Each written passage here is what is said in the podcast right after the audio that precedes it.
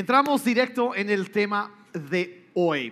Ah, si traes tu Biblia, puedes ir buscando Mateo capítulo 7, por favor, o si traes tu teléfono, tu tablet, tu laptop, ah, lo que sea. Yo sé que somos una de pocas iglesias que, ok, va a empezar la conferencia, saca tu celular. lo, lo, hacemos para los millennials, ¿verdad? ¿Cuánto lo agradecen? Honestamente, ok, no lo quiero admitir. Bueno, ok. Estamos el día de hoy en la segunda parte ah, de una serie de enseñanzas que se llama Un minuto después de la muerte. Y hemos estado viendo qué es lo que la Biblia enseña después de que una persona ah, muere. Y ah, lo que estuvimos viendo la semana pasada, que donde empezamos la serie, fue que lo primero, pues obviamente es el cuerpo físico deja de existir. Morimos físicamente, pero el, el alma nuestro, verdaderamente, ¿quiénes somos nosotros? El alma y espíritu se separa del cuerpo y enfrenta el juicio. Entonces, hablamos de lo que sucede en ese momento ya y la Biblia habla del juicio del gran trono blanco donde las personas van a ir a ver si, si sus nombres están escritos en el libro de la vida, pues pasan la vida y los demás van a ser, pues dice la Biblia, arrojados al lago de fuego. Y, los demás pasan al juicio, lo que llama el tribunal de Cristo, que es donde los creyentes reciben sus recompensas por las cosas que han hecho en el cuerpo. Y, y no, no, no, no indagué demasiado en eso por, cuestión de tiempo la semana pasada. hay un pasaje en, en, Corintios donde habla de que, de que las obras de las personas son como heno o hojarasca y, o madera o oro o plata o piedras preciosas, hablando de, del valor de las cosas que la gente hace y dice que llegará el momento donde todo eso se va a presentar y se le va a prender fuego. Y lo que queda eso es lo que van a llevar de recompensa. Y dice literal que hay personas que van a entrar oliendo a humo. Qué cosas, ¿no? Así.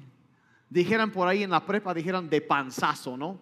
Pero, pero que, entran, así, entran, pero entonces la importancia de cuidar nuestras obras. Y, hoy, ah, bueno, la semana entrante voy a hablar de un tema que es, te va a emocionar, ah, va a ser, es, es muy divertido, es, es, una cosa que nos, nos expande el horizonte. Voy a hablar de la gloria del cielo. Y mañana, el próximo domingo es domingo de resurrección. Y vamos a estar celebrando la resurrección de Jesucristo y también el lugar a donde Él vino para llevarnos. Entonces de eso vamos a estar hablando y, es algo emocionante. una vez que yo prediqué acerca del, cielo, se acercó una señora ya grande conmigo, me dice, pastor, dice, quiero que ore por mí. Y yo dije, ¿qué, qué puedo orar? Dice, es que ore por mí para que ya me vaya ya me quiero ir, dice, yo quiero estar ahí. y, eso es cuando eh, eh, eh, empezamos a entender a qué se refería Pablo, lo que vimos la semana pasada, que, que estar aquí está bien, pero estar allá es muchísimo mejor. Entonces eso vamos a ver la semana entrante. Y sin embargo, el día de hoy toca un tema un poco más difícil. Voy a hablar el día de hoy de la justicia de un Dios santo y de los horrores del infierno. Y es un poco incómodo y es difícil, así que yo quiero pedir si se pueden cerrar sus ojos un momentito y vamos a orar para, para pedir que Dios nos ayude en este día. Padre, gracias te damos en este día por tu presencia y Señor, yo ah, reconozco mi necesidad de que tú me ayudes al, para expresar de una forma eh, acertada y balanceada las verdades que tu palabra nos, nos expresa, Señor. Y Padre, te pido que me ayudes a, compartir tu palabra en este día y también prepares la mente, el corazón, el alma de cada persona que estará, los que están aquí o los que estarán escuchando esta grabación, Señor. Háblanos a través de tu palabra en este día, Señor, y transforma, te pedimos, nuestras vidas. Te lo pedimos en el nombre de Jesús. ¿Y cuántos dijeron amén? Amén. Muy bien. Es un tema incómodo y es difícil. ¿Por qué tocamos esos temas? Si voy directo al grano es esto, porque si no aceptas la realidad del infierno, nunca apreciarás la gloria del Evangelio. Si no aceptas la realidad del infierno, nunca vas a apreciar la gloria del Evangelio. Y, y es simplemente es eso tenemos que entender porque estuvimos viendo la semana pasada también la importancia, porque lo que tú crees acerca de la eternidad determina cómo vas a vivir hoy en día. No afecta, determina. Y si tú tienes entendimiento correcto acerca de la eternidad, va a impactar tu vida y vas a vivir de una forma que, resulta que da fruto para la eternidad. Pero si no entiendes o no lo aceptas, entonces tu vida aquí de alguna manera no va a dar la recompensa que quisieras tener allá. Y, y, vaya, si hay alguna área en donde hay confusión acerca de la eternidad, se gira precisamente en torno a este tema, el infierno. Según las encuestas ahorita, si tú preguntas a personas en la calle si creen en el cielo, el 74% de la gente va a decir que sí, que creen que hay un lugar bueno a donde la gente va a ir y si se portaron bien, así es lo que piensan. El 74%, pero si preguntas si crees en la existencia del infierno, solo son 40% que creen que existe. Y, a veces hasta entre cristianos también piensan, hay muchos teólogos muy liberales hoy en día que enseñan que realmente pues nada más es como que un estado, un sentir, es una situación, pero no hablan, no enseñan lo que la Biblia enseña, que hay un lugar literal que es el infierno. E, entonces solo 40% y, y de ahí cuando empiezan a preguntar a las personas, y le preguntan, ¿tú piensas que irás a ese lugar? Menos de la mitad de un por ciento cree que sí. O sea, punto cinco por ciento, no 50 por ciento, punto cinco, la mitad de un por ciento piensa que sí. En otras palabras, creen que eh, eh, en la existencia del infierno, pero únicamente creen que es para la gente muy, muy, muy, pero muy, muy muy, muy mala. O sea, asesinos, violadores, terroristas, abusadores de niños, secuestradores, gente de otro partido político, no es cierto. Algunos piensan eso, ¿no? Y, piensan, y, y, piensan, bueno, sí es para él, pero no es, ahora sí que para la gente normal, común y corriente, no. O sea, porque Dios no haría algo así. Y, la verdad es para unos cuantos, pero para la mayoría estamos bien. Y así piensa mucha gente. Sin embargo, Jesús dijo algo que pareciera indicar una realidad distinta. Mateo 7, versos 13 y 14 dijo lo siguiente, solo puedes entrar en el reino de Dios a través de la puerta angosta. La carretera al infierno es amplia y la puerta es ancha para los muchos que escogen ese camino. Los muchos los muchos. Y el verso 14 dice, sin embargo, la puerta de acceso a la vida es muy angosta y el camino es difícil y solo son unos, ¿qué dice? Solo son unos pocos los que alguna vez lo encuentran. Ahora, ¿cuántos estarían de acuerdo conmigo si yo dijera que muchos es más que pocos. Tan sencillo. Obviamente. Entonces, ¿qué nos dice eso? Que la mayoría de la gente escogen el camino que los lleva hacia el infierno. La mayoría de la gente va rumbo al infierno. La gran mayoría. Entonces, muchos van en el camino del infierno, pero solo unos pocos en el camino de la vida. Y a veces yo me he preguntado, bueno, si yo, o sea, yo así como que jugando el abogado del diablo, ¿no? Aquí, si yo fuera el, el diablo, ¿qué estrategia usaría para tratar de engañar a tanta gente como sea posible y llevar a tanta gente como, como fuera posible al infierno? ¿Qué sería la estrategia? Y, yo creo que, que, sería así como que tratar de convencerle a las personas que probablemente el infierno no existe. Sea, probablemente no existe. Y trataría de convencer eso. Y bueno, si es que existe, pues la verdad eh, no vamos a tomarlo tan en serio, no es para tanto, pues que probablemente no vas a ir ahí, ¿verdad? Entonces así lo llevamos. Y, y si fuera el diablo y pudiera convencerte de eso, igual y vivirías tu vida como a ti te pareciera, ¿verdad?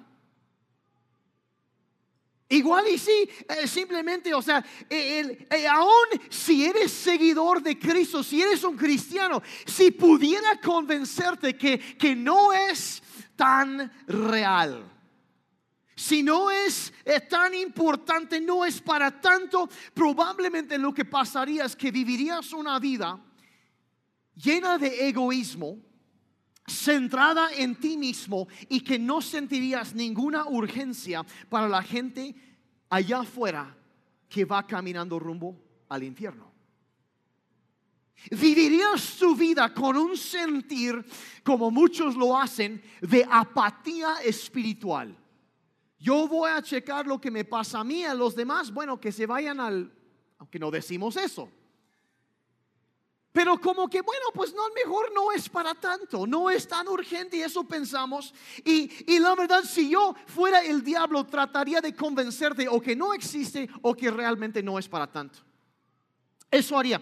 Ahora, e, el, hablar del infierno siempre saca a luz la, la, la, pregunta que surge en la mente de muchísima gente. Es esto, es una pregunta muy obvia. Dicen, bueno, si Dios es amor, ¿Cómo es entonces, cómo puede existir un lugar tan terrible como el infierno? ¿Alguien se ha preguntado eso en algún momento? O sea, ¿cómo? O sea, como que no concuerda. Si Dios es bueno y ama a la gente, entonces, ¿para qué hizo el infierno? Y eso es una pregunta muy buena y merece una respuesta muy clara y ahorita la voy a dar. Podría dar muchas razones por las cuales existe el infierno, pero para mantenerlo sencillo ahorita me voy a pegar solamente a dos muy rápidamente que la Biblia menciona. ¿Por qué existe el infierno? En primer lugar, la Biblia dice esto, que el infierno existe para castigar con justicia al diablo, a Satanás. Para eso existe. Existe para castigar al diablo y sus demonios. Y a veces cuando pensamos en el diablo, pensamos en un tipo medio inofensivo que le gustan los mayones rojos. Y tiene su cuerno, sus cuernos y su cola y su tridente y anda, no sé, ponchando llantas y, molestando y fregando a la gente y, y, haciendo bromas malvadas y todo eso, pero mayormente inofensivo. Sin embargo, el cuadro que la Biblia pinta de él es muy diferente nos enseña que el diablo es la personificación de la maldad pura. Toda maldad que existe en este mundo nació en él, está detrás de cada adicción, de cada abuso, de cada homicidio, de cada violación, del temor, el dolor, la vergüenza. Todo eso viene del príncipe de la oscuridad. La Biblia tiene muchos nombres para el diablo. Lo llama el destructor, el engañador, el dragón, la serpiente, el ángel oscuro, el adversario, el tentador, el malvado, el ladrón que viene a robar, matar y destruir, el padre de las mentiras, príncipe de la oscuridad y el ángel del abismo. Dice que viene para robar la alegría, matar tu fe, destruir tu salud, dejarte en ruina financiera, acabar con tu matrimonio, atacar, herir y matar a tus hijos. Y esa es la lista corta. Es un día normal de trabajo para el diablo. Y la Biblia dice que el infierno existe un lugar para darle al diablo lo que merece. Dice así en Apocalipsis 20, verso 10. Dice después, el diablo que los había engañado fue lanzado al lago de fuego que arde con azufre, donde ya estaban la bestia y el falso profeta. Y ahí serán atormentados día y noche por siempre, jamás. Para eso existe el infierno, para castigar con justicia al diablo. Si en algún momento tú has sufrido algo, eso fue causado en algún momento por el diablo, por su influencia. Y un día Dios va a ajustar cuentas y se los va a pagar. Gloria a Dios, ¿verdad? Así termina la historia. Que no importa qué tan mal, terminamos ganando. Así termina. Entonces, esa es la primera razón que existe el infierno. La segunda razón es que existe para castigar con justicia a los pecadores. O sea, todo el mundo como que le gusta esa parte del diablo que, que se hace, ¿no? Pero como que esto aquí es donde se pone un poco más complicado y nos cuesta un poco más de, de trabajo entender eso. Muchos dicen, bueno, pues eso simplemente no es justo. No es justo. O sea, mi vecino es una buena persona. No quiere nada que ver con Dios, pero es una buena persona. ¿Y cómo? O sea, o sea, no, la verdad Dios no, no, no, no lo enviaría al infierno, Dios no mandaría una persona buena al infierno. Y, y aparte hace buenas trayudas. Y no puedes mandar a alguien que hace buenas trayudas al infierno.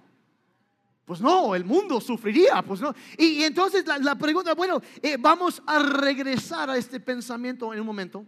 Es que Dios, ¿cómo va a mandar a alguien bueno al infierno? Ahorita voy a contestar eso, pero, pero vamos a examinar eso. Y, la verdad, me sorprende que las personas que más se oponen a este concepto de castigo para los pecadores tienden a ser las personas más vocales, podríamos decir, aquí en el mundo cuando ven una injusticia.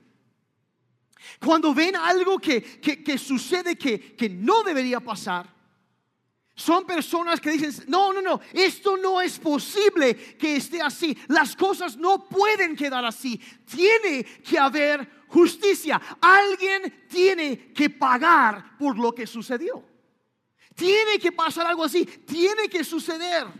Ven algo malo. Alguien tiene que pagar por eso y ven que estuvo mal y que alguien hizo daño a alguien más y luego y, dicen, alguien tiene que pagar.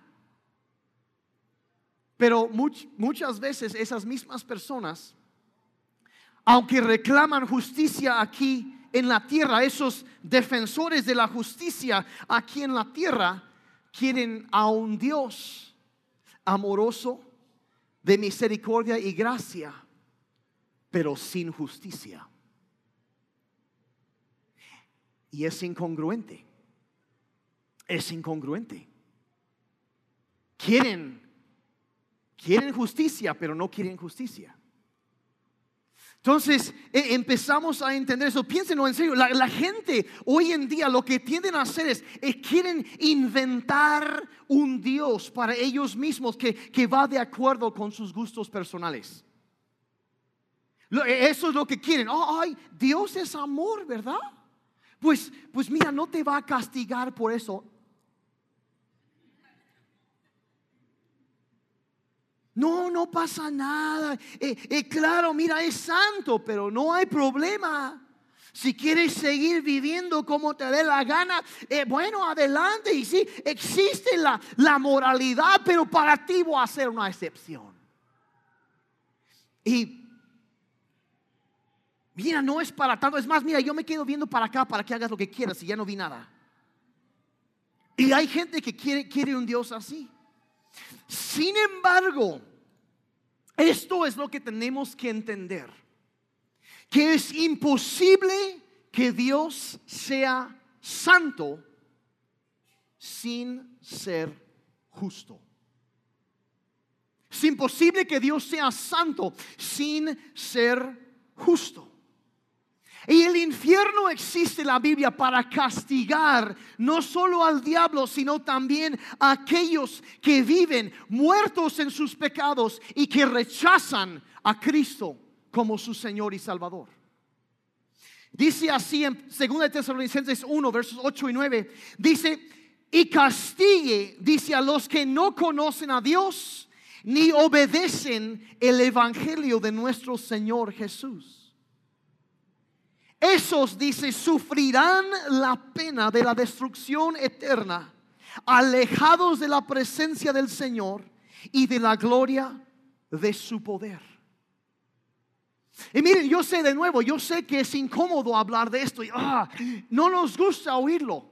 Pero la verdad es que lo que tú crees acerca de la eternidad determina cómo vas a vivir el día de hoy. Y hasta que aceptes la realidad del infierno, nunca, nunca apreciarás la gloria del Evangelio hasta no entender. Entonces lo que yo quiero hacer para conocer un poco, quiero darles como un vistazo, no literal, no se preocupen, del infierno. ¿Qué dice la Biblia? ¿Cómo es el infierno? Lucas 16, Jesús empieza a contar una historia que nos revela mucho acerca de cómo es ese lugar. Y, y, de paso quiero mencionar lo siguiente, que la mayoría de los teólogos consideran que lo que estamos a punto de leer no es una parábola. Jesús contaba parábolas y esto es una como una una historia alegórica que enseña una verdad espiritual a través de cuestiones terrenales. Pero esto aquí no es una parábola porque Jesús cuenta una historia y menciona a personas específicas por nombre. Entonces, si fuera una parábola y lo estuviera inventando, estaría mintiendo Jesús. Pero no, Él está relatando una historia de algo que había pasado. Entonces, quiero, me siguen en el, a partir del verso 19, Lucas 16, 19, dice, había un hombre rico que se vestía de púrpura y de lino fino. Gracias, María.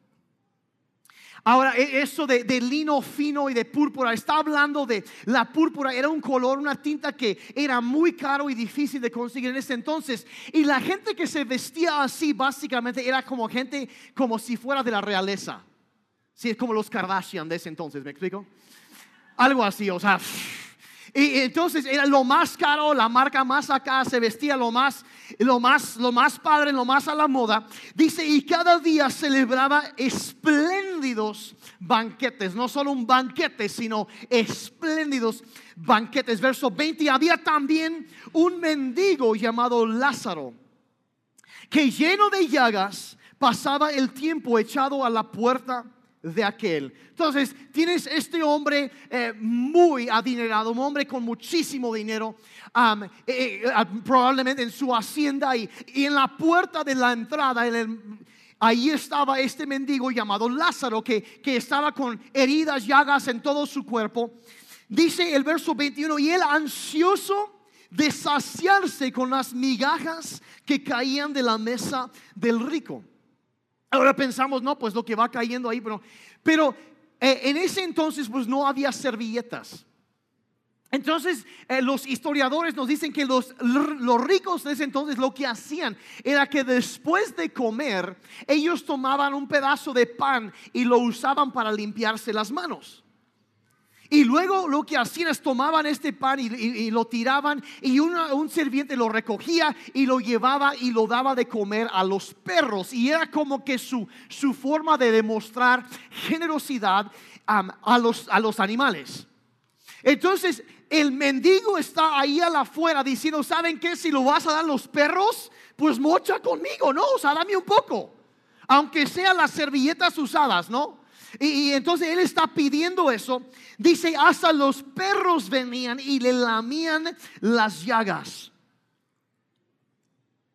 Llegó el día. Ahora, ¿cuántos se acuerdan de la semana pasada que hablamos que está establecido un día para que el hombre muera una sola vez y después el juicio? Bueno, llegó el día en que el mendigo murió y los ángeles se lo llevaron al lado de Abraham. Después murió también el rico y fue sepultado. Verso 23, cuando el rico estaba en el Hades, el Hades, todos digan Hades, Hades, ok. Ahora, el, Hades en griego, en el Antiguo eh, Testamento, ¿cuántos han leído, por ejemplo, en el libro de Salmos y habla de un lugar llamado Seol?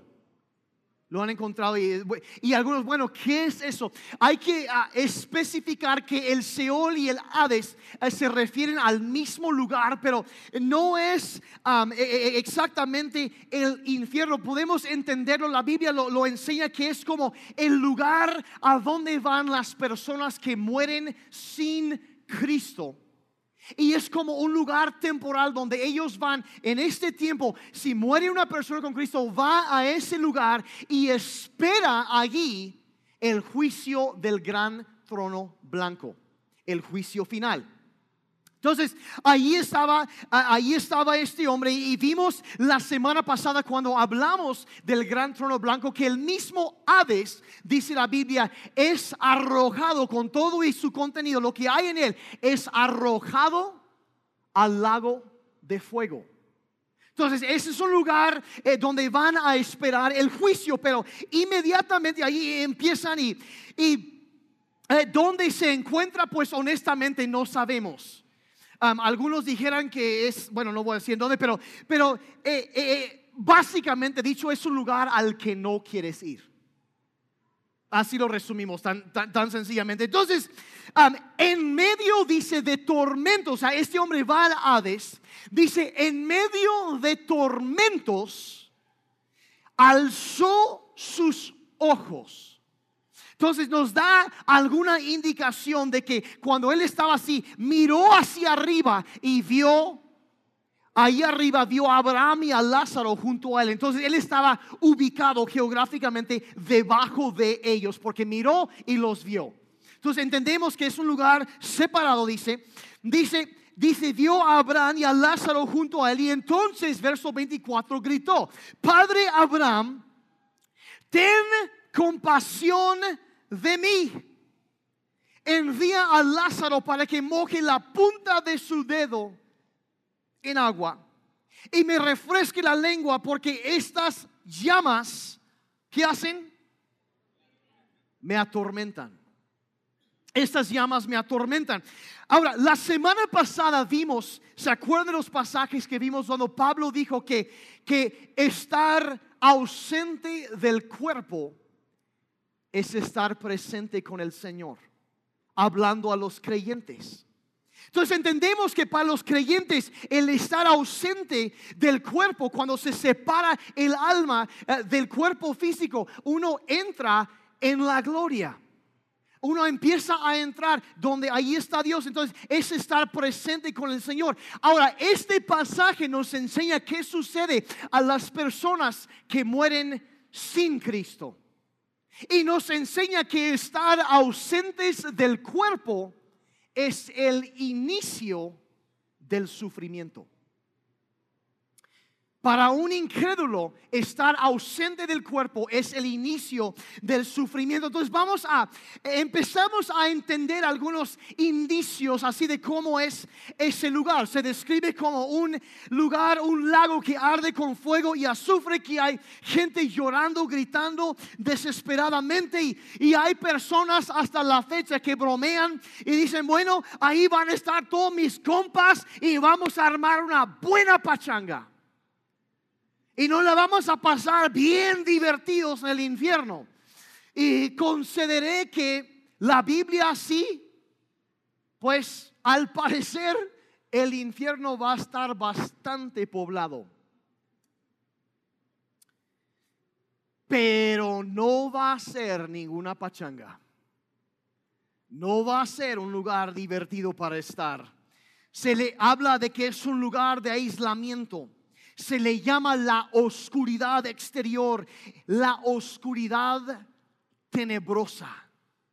Un pasaje habla de la oscuridad de las tinieblas, donde no ves a, no ves a los demás, no hay luz ahí y no hay esperanza ahí tampoco. El ángel que le está dando la revelación al apóstol Juan en el libro de Apocalipsis, en el capítulo 14, describe de esta manera lo que le pasará a los que mueren separados de Cristo. Dice en el verso 10 de Apocalipsis 14, dice, tendrán que beber del vino del furor de Dios, que se ha echado puro en la copa de la ira divina. Yo no puedo imaginar una manera más superlativa de explicar algo que eso. El vino del furor de Dios que se ha echado puro en la copa de la ira divina. Y se le atormentará con fuego y azufre ardiendo en presencia de los santos ángeles y el cordero. Y no es algo temporal. El verso 11 dice, el humo de su tormento se elevará eternamente. No es de que vas por un rato, purgas condena, ¡pum! Y, ya te zafas. No, no es así. Y, entonces empieza a pintar ese cuadro y, la, la, palabra griega traducida cuando, eh, cuando dice Hades es una cosa, pero cuando habla del infierno, en el griego usa la palabra Gehenna. Y, Jesús usó varias veces a ese término y él estaba muchas veces, hacía referencia a un lugar fuera de la ciudad de Jerusalén que se llamaba el Valle de Inom. Y era eh, saliendo de la ciudad y era ahí un lugar en donde eh, habían como que incendiaron un fuego. Era un valle como un, este, como diremos, una zanja en donde la gente llevaba a tirar la basura. Y llevaban, por ejemplo, los cuerpos de animales muertos, en los cuerpos de los cadáveres de criminales. Llevaban la basura más fea, el excremento humano. Todo eso lo llevaban y lo tiraban en este lugar que se llamaba el Valle de Inom. Y había un fuego que quemaba y siempre, pues imagínate, miles de personas tiraban su basura, se alimentaba y siempre quemaba y siempre subía el humo de ese lugar. Y pueden imaginar, o sea, siempre ardiendo y siempre el humo. Y podrán imaginar eh, lleno de moscas lleno de, gusanos, de larvas, de, de, insectos que se alimentaban de la putrefacción que había en ese lugar. Era un foco de infección. Pueden imaginar el olor terrible. Y Jesús hacía comparación y referencia a todo eso y el olor espantoso y asqueroso. Y, y por eso cuando Jesús dijo, ahí en ese lugar el gusano nunca muere de que está consumiendo. Es un lugar absolutamente espantoso y terrible. ¿Qué es? Es un lugar de fuego eterno, sufrimiento indescriptible y dolor interminable. Y en medio de eso, entonces Jesús está relatando la situación de este hombre rico que estaba ahí. Entonces llegamos al verso 25 de Lucas 16. Entonces, entendiendo que él estaba ahí en la flama quemándose y podía ver allá arriba a Lázaro y a Abraham. O sea, veía al otro lado, era una cosa que se veía, podían ver entre ellos.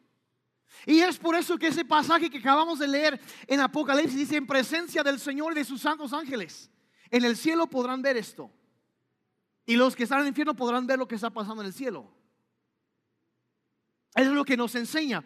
Entonces, en e, todo eso, verso 25 dice, entonces él pide misericordia, pide tregua. Entonces dice, pero Abraham le dijo, hijo mío, acuérdate de que mientras vivías tú recibiste tus bienes y Lázaro recibió sus males. Pero ahora aquí él recibe consuelo y tú recibes tormentos. Verso 26, pero además hay un gran abismo entre ustedes y nosotros, de manera que los que quieren pasar de aquí a donde están ustedes no pueden hacerlo, ni tampoco pueden pasar de allá para acá. Entonces nos habla de que Él está en su situación, hay un abismo y ahí puede ver a los demás, pero ese abismo nadie lo puede cruzar, nadie lo puede cruzar. Entonces aquel respondió, Padre, entonces te ruego que envíes a Lázaro a la casa de mi padre, porque tengo cinco hermanos, para que les advierta a fin de que no vengan ellos también a este lugar de tormento.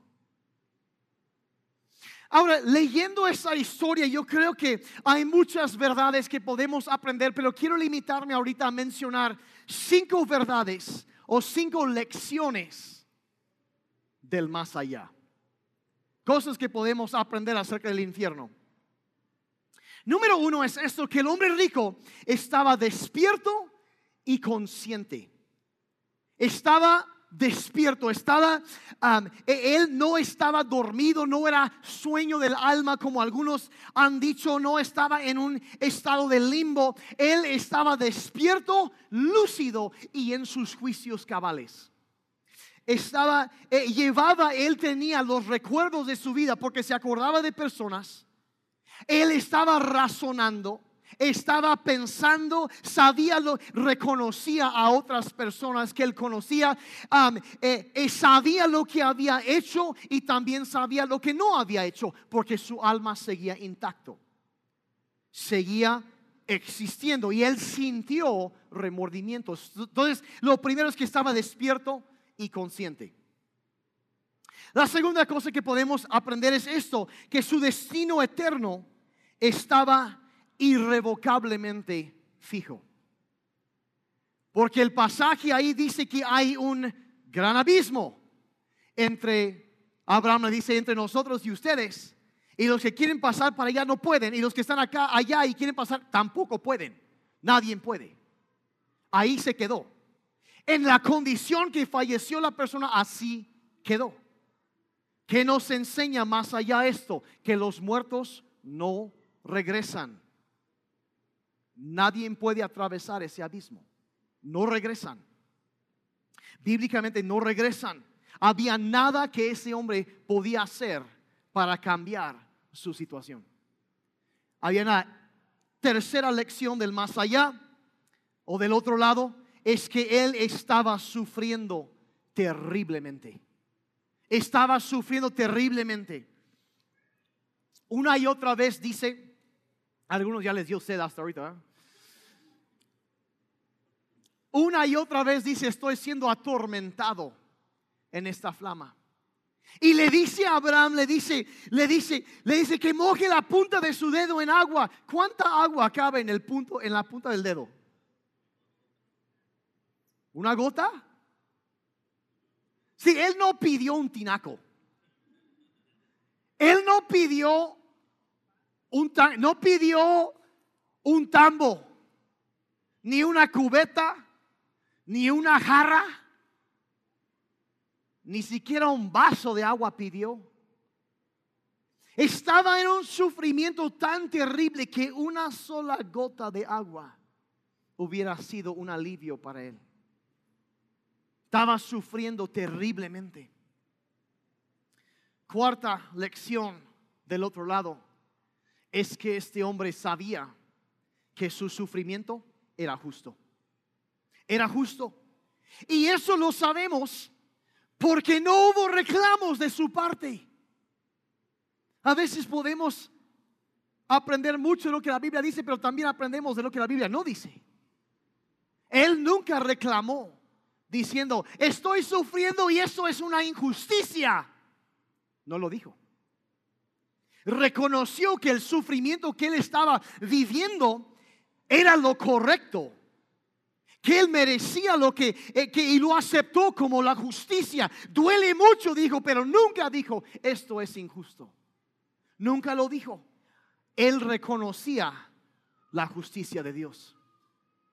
Reconocía la justicia de Dios. Y la quinta cosa que podemos aprender del otro lado es que este hombre rogó y suplicó que alguien ayudara a sus hermanos a conocer a Jesucristo. Eso pidió. Y eso es lo que cada persona que está ahí está pensando. Por favor, que alguien vaya y les hable del amor de Dios, de la gracia, de la belleza del Salvador, del perdón que Dios ha ofrecido, porque hay muchos que están en el camino ancho y solo unos pocos en el camino de la vida. La mayoría ha escogido el camino de la destrucción. Y, y, decía, yo pensaba que yo estaba bien, pero no estaba bien. Por favor, que alguien les diga la verdad. Mi perspectiva de la eternidad determinaba mi manera de vivir y me di cuenta que estaba equivocado y viví mal. Una vida egoísta. Nunca me acerqué a Dios. Por favor, que alguien vaya a hablarles. Es lo que estaba diciendo. Es lo que estaba diciendo. ¿Por qué tocamos un tema tan horroroso, tan espantoso? La verdad, ahorita les estoy dando una capsulita nada más de la enseñanza bíblica acerca del infierno. ¿Por qué hablamos de esto? ¿Por qué temas tan pesados, tan incómodos? ¿Por qué? Porque lo que crees acerca de la eternidad determinará cómo vives el día de hoy. Y si no aceptas la realidad del infierno, nunca apreciarás la gloria del Evangelio de Jesucristo. Ahora, yo sé que algunos a esas alturas están pensando, porque muchos preguntamos, bueno, la verdad, yo no, no ok, ok, a nadie le gusta esto. No nos gusta. Queremos pensar que todo el mundo va a ser salvo.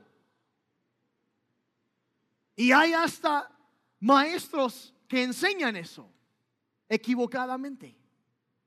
Porque es tan atractivo lo que ellos escriben y, y porque eso es lo que queremos creer. Queremos eso. Y sin embargo es un lugar tan real y pensamos, bueno, la verdad, no sé si quiero aceptar eso de, de, de cómo es que un Dios bueno manda a personas buenas al infierno. O sea, ¿cómo? ¿Alguien se ha preguntado eso? Honestamente. ¿Cómo? O sea, ¿cómo? Porque y esa es, esa es la idea. Quizá, eh, ¿cómo puede ser esto? Y honestamente yo creo que esa pregunta, así como está formulada, la verdad es uno de los errores más grandes y más comunes que hay hoy en día en la sociedad acerca de Dios. Pues ¿cómo, cómo Dios va a hacer y gente buena los va a mandar al ¿Cómo es? Mira, la verdad es que Dios no manda a personas buenas al infierno. No lo hace. Dios no, no manda a personas buenas al infierno. Les voy a decir, la verdad es que por naturaleza las personas no somos buenas somos malos. Todos hemos pecado. Nacemos con una inclinación, una naturaleza pecaminosa que cuando se nos presenta la oportunidad de escoger el bien y escoger el mal, ¿qué hacemos? Escogemos el mal. Así son los seres humanos. La gente, aunque nos quieran decir, ay, es una buena, no, somos malos. Dios no manda a gente buena al infierno. No hay gente buena. Hay ninguno bueno. Solo Dios. Y nacemos así. Y se los voy a demostrar. Porque algunos están como, ay, no, yo, ¿cómo crees? O sea, yo no, o sea, si sacas lo fresa y, o sea, o sea, no. Se los voy a demostrar. Mire, la verdad es que, ay, es que, ay, todos somos buenos y a veces nos equivocamos. Mira, es una persona buena, pero tomó una mala decisión. No, tomó una mala decisión porque trae una inclinación hacia el pecado dentro de él. Ay, nomás fue una cosa pasada. No, escogió hacer el mal. Ay, es que no me gusta. Ay, no es que es que todos somos buenos, pero nos no, no, no, no es que nos equivocamos de vez en cuando. La verdad es que mentimos, robamos, herimos a otros, estafamos, y la lista sigue o no es cierto. Lo hemos hecho. Somos malos. No somos. Eh, y, la verdad, vemos la, santidad de Dios y, nos damos cuenta de esa maldad. Lo traemos por naturaleza. Les dije que se lo iba a demostrar y se los voy a mostrar. ¿Cuántos tienen hijos?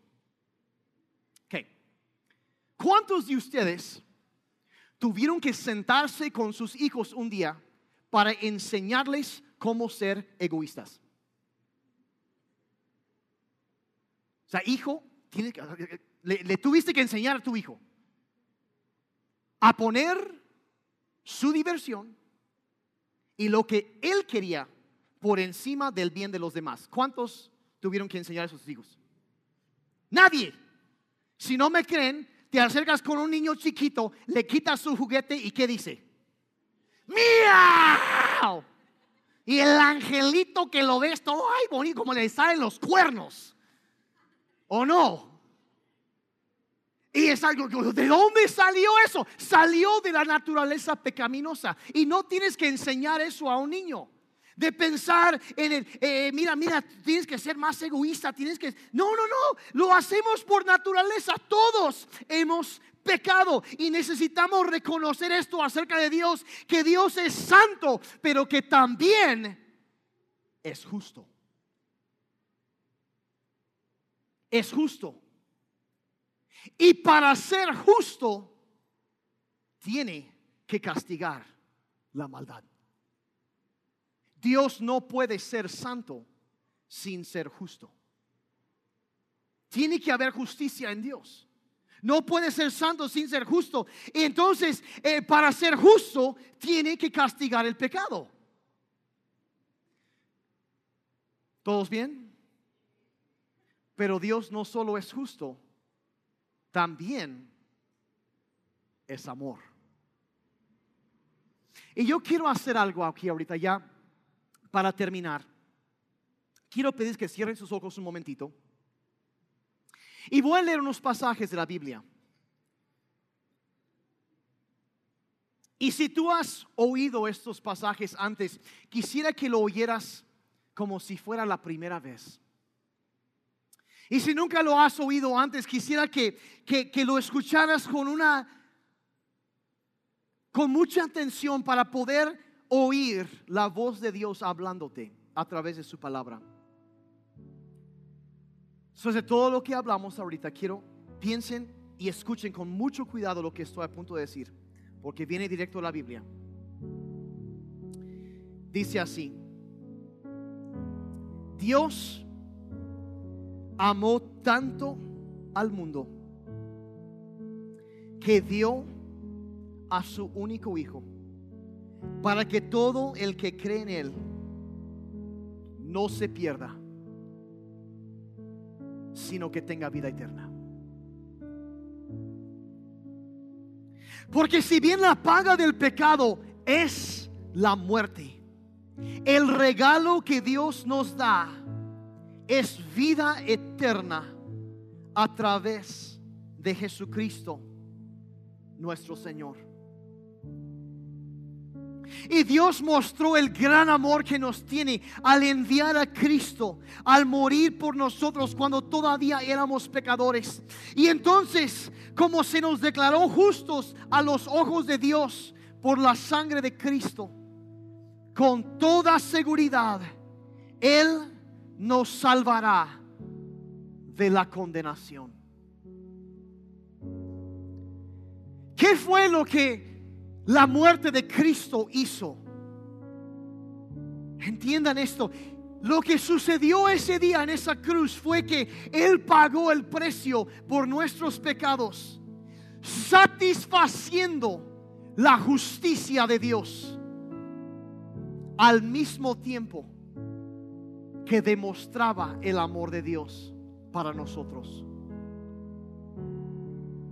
Satisfaciendo la justicia y mostrando amor. Y Jesús dijo que, que Dios era como el pastor que, que dejaba los 99 para buscar a uno perdido. Y hay algunos que necesitan entender que Dios te anda buscando te anda buscando no para juzgarte, no para juicio, sino por amor, en amor, porque no quiere que nadie se pierda, sino que todos tengan vida eterna. No vino para los perfectos, vino para los pecadores. No vino para los sanos, vino para los enfermos. El diablo es un ladrón que viene a robar, matar y destruir, pero Cristo vino para darnos vida y vida en abundancia. Y es por eso que queremos que la gente conozca a Jesucristo, no solo para escaparse de los horrores del infierno, sino también para que conozcan el amor, la gracia, la bondad, la misericordia, la santidad, la justicia, el perdón y el amor de un Dios bueno. ¿Por qué hablo de estas cosas? Porque lo que tú crees de la eternidad determinará cómo vives el día de hoy. Y si no aceptas la realidad del infierno, nunca apreciarás la gloria del Evangelio de Cristo, de donde Él nos vino a salvar. Padre, pedimos que tu verdad nos transforme. Señor, que seamos como que tengamos esa urgencia, esa carga como, como ese hombre sentía por su familia. Padre, este lado, mientras podemos hacer algo, Padre, que haya una urgencia en nosotros de hablar de ti con los demás, de compartir la esperanza que hemos encontrado. Padre, danos una perspectiva eterna y ayúdanos a vivir esta vida para que cuenten la eternidad. Si yo les fuera a preguntar en esta tarde cuántos les hace falta un poco de, perspectiva en cuanto a la eternidad. ¿A cuántos dicen, sabes que la verdad, al mejor yo he, he tenido mucha apatía y no he hablado como debería hablar con los demás? No lo he hecho. Y dices, yo necesito que esa, teniendo ese entendimiento, que eso me cambie, yo necesito cambiar mi perspectiva invertir mi vida en lo que toca la eternidad. ¿Cuántos como yo necesitamos eso? Que no perdamos el enfoque de la eternidad y entender que hay muchos que van y solo tenemos una vida para alcanzarlos. Padre, pedimos, ayúdanos. Yo quiero hacer, les quiero retar con algo. Ahorita si pueden pensar en una persona que tú conoces que no conoce a Jesucristo una persona que está alejada de Dios. Y yo quisiera que ahorita oráramos por esas personas. Pensando en esa persona, vamos a orar. Vamos a pedir que Dios nos use, nos ayude a alcanzar, a tocar sus vidas. Piensa, piensa en esa persona. Quizá es un pariente, un amigo, compañero de trabajo, alguien. Piensa en alguien que necesita Jesús. Padre, ayúdanos, te pedimos que nos dé sabiduría, entendimiento para hablar, gracia para acercarnos con ellos, Señor, con sea con familiares, con compañeros, amigos, jefes, clientes, lo que sea, guíanos, Padre, para saber cuándo y cómo acercarnos. Padre, y que de alguna manera tu Espíritu Santo nos ayude a alcanzarlos para ti. Padre, ayúdanos a darte a conocer que tu amor atraiga a otros a través de nuestras vidas que te conozcan a ti, el dador de la vida. Padre, usa el medio que sea necesario, pero alcánzalos. Aquí están nuestras vidas, Señor. Te pedimos perdón si no hemos dado la importancia, la urgencia que la eternidad tiene. Y Señor, te pedimos que nos ayudes a extendernos hacia los demás. Padre, úsanos. Señor, envía tu Espíritu Santo. Usa las circunstancias, usa lo que sea necesario. Pero Señor, que esas personas no vayan a una eternidad apartadas de ti.